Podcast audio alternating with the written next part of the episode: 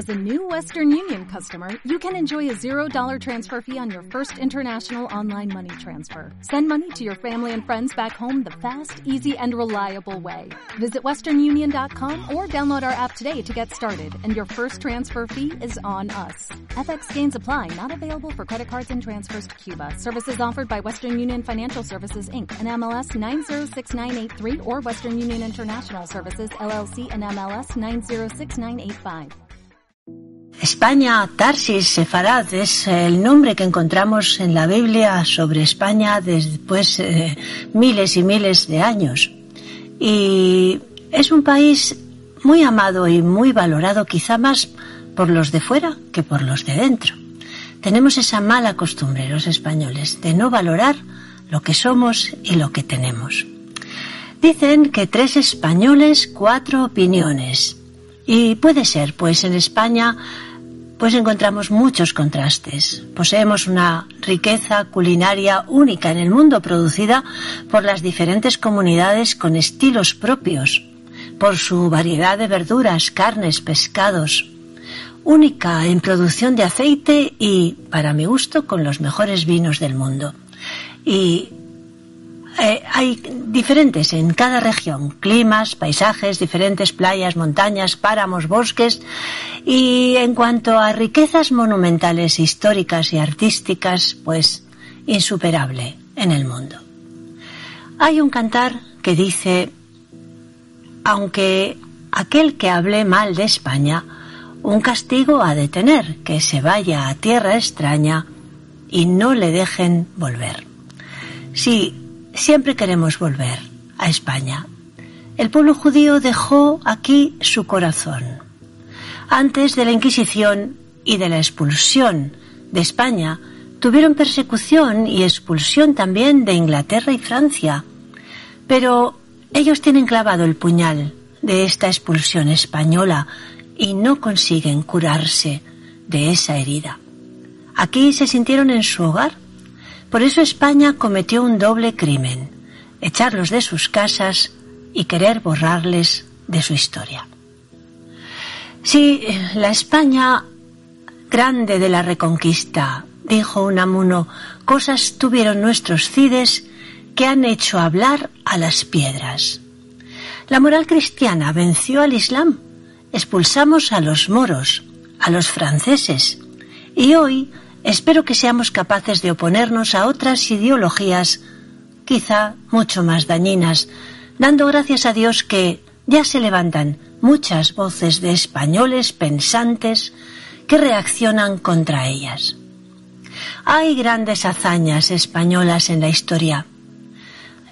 La conquista de América, gesta entre las gestas, desde el sur de Argentina hasta la Florida, historias negras unas, doradas otras, heroicas muchas. Pero hoy no se quiere recordar el valor de esta piel de toro, solo interesa potenciar un plan ya bien organizado de división, desprestigio. Y aunque sí es cierto que nos hemos ganado también a pulso la fama del refrán, en España pasa por tonto el que no apaña, no es justo renegar de tanto bueno que Dios nos ha permitido en esta tierra. Hay intereses en arruinar España, dividirla, hacerla olvidar, llenarla de odios nuevos. En lo bueno estuvimos a la cabeza del mundo, pero en lo malo también somos capaces de ir por delante, en el aborto, la eutanasia.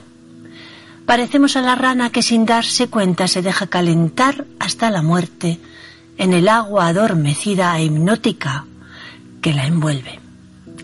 Pero las leyes divinas no se pueden transgredir sin consecuencias. Y pobres de los que lo olviden, porque, como dice un salmo, en la obra de sus manos fue enlazado el malo. Los malos serán trasladados al Seol, todas las gentes que se olvidan de su Dios. Sí, este refrán se cumple en España. Tres españoles, cuatro opiniones. Porque España es variada y multiforme, y esa es una gran riqueza que no debería dividirnos, sino al contrario, con la dosis de humildad necesaria, trabajar juntos para que no se cumpla español loco, rompe lo sano y pone lo roto.